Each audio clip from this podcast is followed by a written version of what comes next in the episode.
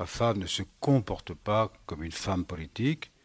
Ce n'est ni son désir, ni son rôle, mais elle a de profondes convictions et une entière sincérité. Je ne peux donc que souhaiter qu'elle reste fidèle à elle-même. Je dirais que c'est euh, plutôt un exemple à suivre. Cette voix, c'est celle de François Mitterrand, président de la République de 1981 à 1995. Son épouse, Danielle, a toujours été à ses côtés, malgré les infidélités de son mari. Une femme libre, elle aussi, une première dame, pas comme les autres. François Mitterrand, Michel Cottal le connaît bien. Complice de Catherine Ney et grande voix d'Europe 1, elle l'a suivi comme journaliste politique dès 1963. C'est donc elle qui va nous guider pour lever le voile sur les mystères entourant la double vie de François Mitterrand.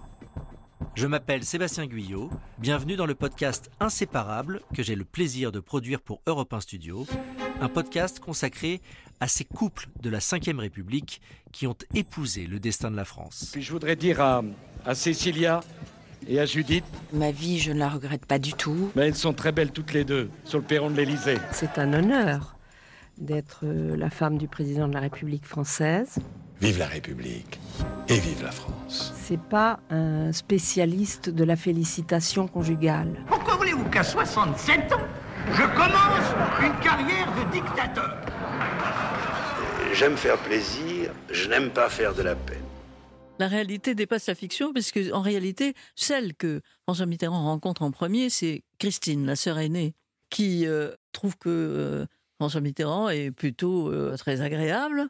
Et François Mitterrand s'arrête, il est dans l'appartement avec d'autres résistants, il est dans l'appartement de Christine, qui s'appellera après Christine Gouzenal, une grande productrice, mais qui ne l'est pas encore. Et il voit une photo de la petite sœur. Et il dit, qui est ça?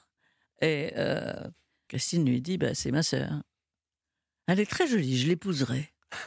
Alors, euh, on croit que c'est une plaisanterie, mais enfin, quand même, euh, euh, Christine appelle sa sœur et lui dit Tu sais, j'ai un fiancé pour toi. Mais la sœur avait 18 ans, vous voyez. Mmh. Et la sœur était très rebelle. Et il faut voir que Daniel Mitterrand a, toujours été a toujours eu une forte personnalité. Et là, au début, elle dit non, finalement, il faut dire que Mitterrand était euh, caché naturellement derrière une énorme moustache et qu'il avait l'air, euh, disait-elle, d'un danseur de tango argentin. Alors évidemment, au début, elle s'est un peu prémunie, elle s'est dit non, et puis assez rapidement, ils ont convenu de se marier. Oui, sachant qu'elle l'accompagne en plus comme couverture, euh, comme fiancée officielle de François Mitterrand pour qu'il aille se cacher euh, lors d'un voyage en train, et que finalement, en effet, ils vont se marier donc en, 1944. Alors ils vont vivre euh, dans la Nièvre, puis à Paris, rue de Bièvre. on sait que François Mitterrand était un grand séducteur, qu'il a eu une double vie avec Anne Pinjot, on va y revenir euh, tout à l'heure. Au moins une double vie. Au moins une double vie avec Anne Pinjot, euh, et qui va avoir une fille Mazarine, bien sûr. Ce qu'on sait un peu moins, c'est que Daniel Mitterrand avait aussi un amant qui avait quelque part, c'est quoi C'était un pacte entre eux euh, sur cette vie libre? Non, je, pense que c'était pas un pacte, c'était la vie tout simplement. bien sûr que François Mitterrand, au fond, son, but numéro un, son objectif numéro un, c'était la politique. Et euh, le jour de son mariage, par exemple, Daniel raconte que le soir de son mariage, euh, il lui dit euh, Excuse-moi, mais j'ai une réunion politique. Mmh. Il s'en va pendant deux heures. Bon, et après, toutes les années, il partait dans la Nièvre du vendredi au dimanche soir. Bon, on peut pas dire que pour la vie de famille, ce soit formidable. Je crois qu'ils se sont beaucoup aimés, sûrement. il y a eu donc trois enfants, puisqu'un enfant est mort à la naissance. Donc, euh, je, crois que simplement, à un moment donné, au moment où euh, l'amour s'émousse, euh, ils se sont dit bon bah voilà, chacun vit sa vie, mais Daniel l'a vécu plus discrètement, on peut dire, que François Mitterrand. Pour François Mitterrand, la vie autour de Daniel, surtout essentiellement Latché, était une vie très familiale, une vie en cocon, vous voyez. Mmh, mmh. Il y avait à la fois les enfants, il y avait euh, Christine euh, était mariée depuis euh, Roger Hanin, Roger Hanin faisait rire Mitterrand. et je crois que d'un côté, il y avait un endroit où il était tranquille affectivement, si vous voulez, et de l'autre, un côté où il était passionné. Et au fond, il y a peut-être place pour ça dans les hommes. Hein. Donc nous sommes dans les années 60, et c'est à ce moment-là que François Mitterrand rencontre Anne Pinjot. De quelle façon? C'était la fille d'un couple ami qui passait ses vacances à Osgore, là où euh, François Mitterrand et Daniel Mitterrand les passaient. Et euh, la, jeune fille euh, montait à Paris Et assez imprudemment, le père l'a recommandé à François Mitterrand, et c'est comme ça qu'ils se sont euh, connus. Alors il y a eu... Elle, elle a 20 ans, lui 47. Elle hein. a 20 ans. Euh, manifestement, elle y fait très attention à, à la majorité euh, de la dame. Donc il y a une année de cours intense, si vous Mhm. voulez, Mhm. marquée par des tas de lettres. Donc il y a eu en tout 1200 lettres. hein. Oui. C'est énorme, Oui. d'ailleurs. C'est un document Exceptionnel, très intéressant, publié, hein. exceptionnel. Mm. Évidemment, Anne Pinjot savait très bien que François Mitterrand euh, était marié, qu'elle était, euh, qu'elle jouait les, les backstreet dans ça. Elle elle l'a accepté Mm. avec un grand courage, d'ailleurs, dans un milieu euh, où ses parents étaient très bourgeois et auraient pu euh, s'opposer, ou s'opposer par exemple à ce qu'elle ait un enfant.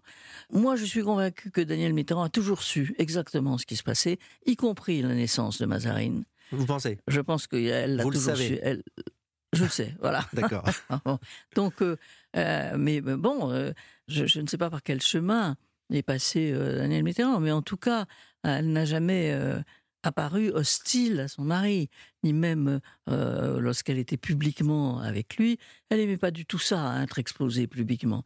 Mais elle le faisait, elle le faisait très bien et elle l'a fait jusqu'à la fin de sa vie.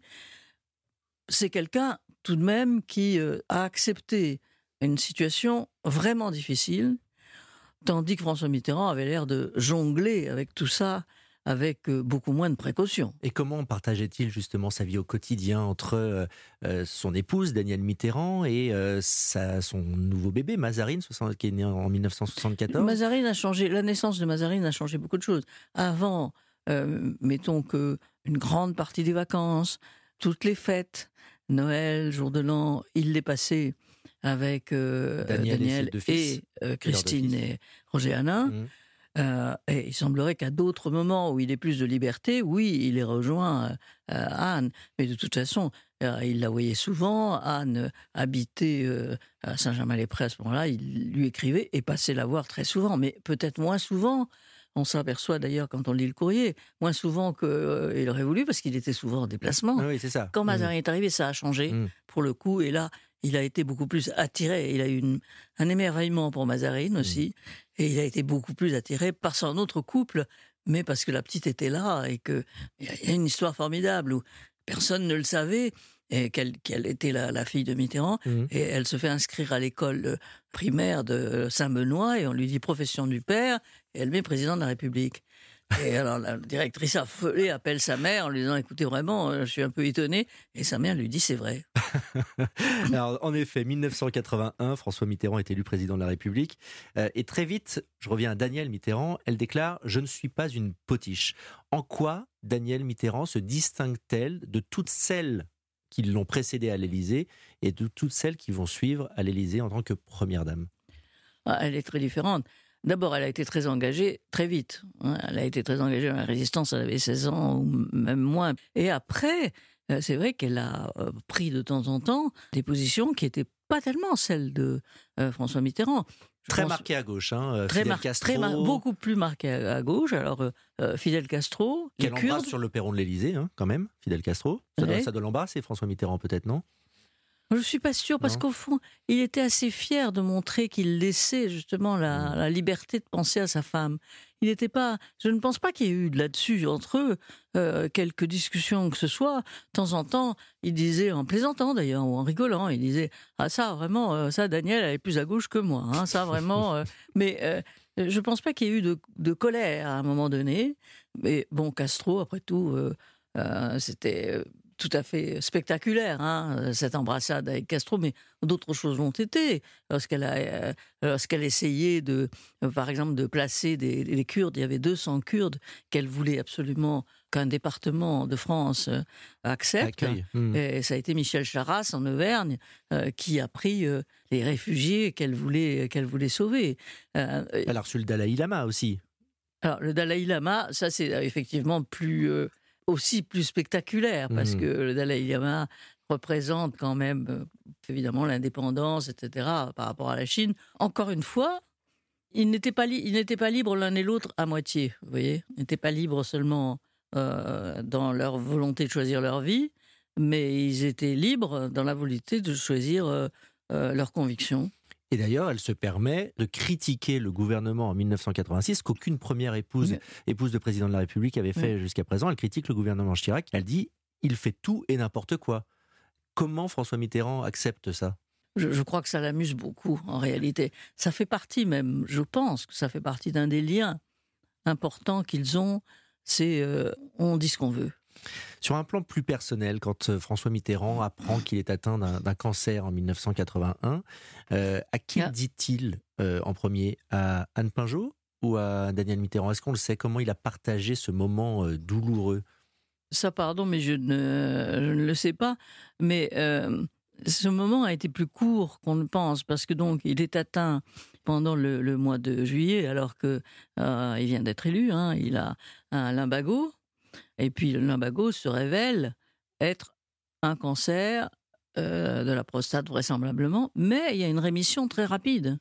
la rémission, je, le sais parce que je l'avais interviewé à la télévision en décembre et qu'il euh, m'avait dit avant. Et naturellement, vous me posez des questions sur ma santé. Euh, j'ai dit ça, je suis bien obligé. J'étais très embêté. Mmh. Et en réalité, il, a dit euh, que oui, il avait été malade, mais que maintenant, c'était... Et effectivement, il n'avait pas tort, la rémission a duré longtemps, puisque son autre euh, opération a eu lieu, l'opération euh, définitive a eu lieu en 92, et qui s'est donc mal, finalement mal terminée, puisqu'il a été à partir de 92 très très, malade, à, l'Élysée. Alors, je, ne sais pas à qui il le dit en premier, mais enfin, les, les, les deux ne pouvaient pas ne pas le savoir. Hein. Alors, les dernières années de sa vie, on a parlé de la double vie. Vous me repreniez tout à l'heure, Michel Cotta, en disant au moins une double vie. On a appris que sur la fin de sa vie, il avait rencontré aussi une, jeune femme d'à peine 20 ans, avec qui il aurait passé les, derniers moments de sa vie, c'est vrai ça? Écoutez, au dernier moment de sa vie, il était quand même euh, avec Anne. Euh, euh, il habitait avec Anne, pour le coup, il avait quitté son domicile, la rue de Bièvre, et il habitait avec Anne. Oui, cette euh, dernière conquête a étonné tout le monde. Enfin, c'est la journaliste Solène de Royer du Monde qui a sorti euh, un long livre là-dessus. Alors, on s'apercevait que c'était plutôt elle, avec ses 20 ans, qui était amoureuse euh, du vieux monsieur, qui était devenu, du vieux monsieur malade, qui est devenu au fil des temps François Mitterrand. Au fond, personne n'y croit, personne ne, sait qui c'est. On sait simplement qu'elle est au Quai qu'elle était au Quai d'Orsay après. Moi, je ne l'ai jamais vue alors qu'on a parlé beaucoup de Marie de Henzel, par exemple, qui, hmm. dans les derniers moments de sa vie, s'est complètement euh, euh, dévouée euh, pour une thérapie finale avec François Mitterrand. Mais bon, ça prouve que son esprit était toujours vivace, en tout cas. Et on retiendra pour finir peut-être les images de ses obsèques en 1996, où là, pour mm. le coup, les, deux familles, celle de Daniel Mitterrand et d'Anne Pinjot, sont réunies avec ce, geste marquant de Daniel Mitterrand. Allant embrasser Mazarine. Et d'ailleurs, les enfants se, voient toujours, les, fils et Mazarine se voient toujours, se rencontrent toujours. Mais oui, c'était un, geste assez émouvant. Émouvante aussi était euh, derrière le visage d'Anne Pinjot, derrière une euh, voilette très très marquée, très très affectée. On, la comprend. Et puis aussi, c'est incroyable. Cette, euh, au fond, la France a très bien compris ça, très bien admis ça. moi, je trouvais que ce serait peut-être très mal compris par un certain nombre de gens. Eh bien non, c'est plutôt, ça vaut plutôt ça a marché plutôt en faveur de, ce qu'était Mitterrand et, même euh, de l'attitude élégante des deux femmes. Mais alors, euh, euh, après, après la mort de François Mitterrand, quand même, on s'aperçoit que leurs relations avec Daniel sont vraiment du béton armé, quoi. Parce que je lis cette phrase, elle disait ça après une journaliste de Elle qui lui demandait si elle relisait les livres de François. Mmh S'il me manque, non, car pour moi, il est toujours là. Je n'ai pas besoin de sa présence. Il suffit simplement que je pense à lui. C'est une grande déclaration d'amour, ça, des années plus tard. Donc, euh, non, il faut en conclure que l'amour a plusieurs formes, après tout, et que quelqu'un qui s'y autorise euh, risque le pire, mais de temps en temps, euh, c'est peut-être le meilleur. Vous venez d'écouter Inséparable, un podcast produit par Europe 1 Studio et réalisé par Christophe Davio. Si vous avez aimé, n'hésitez pas à en parler autour de vous. Faites-nous part de vos commentaires sur vos plateformes d'écoute. On se retrouve très prochainement avec d'autres épisodes. À très bientôt.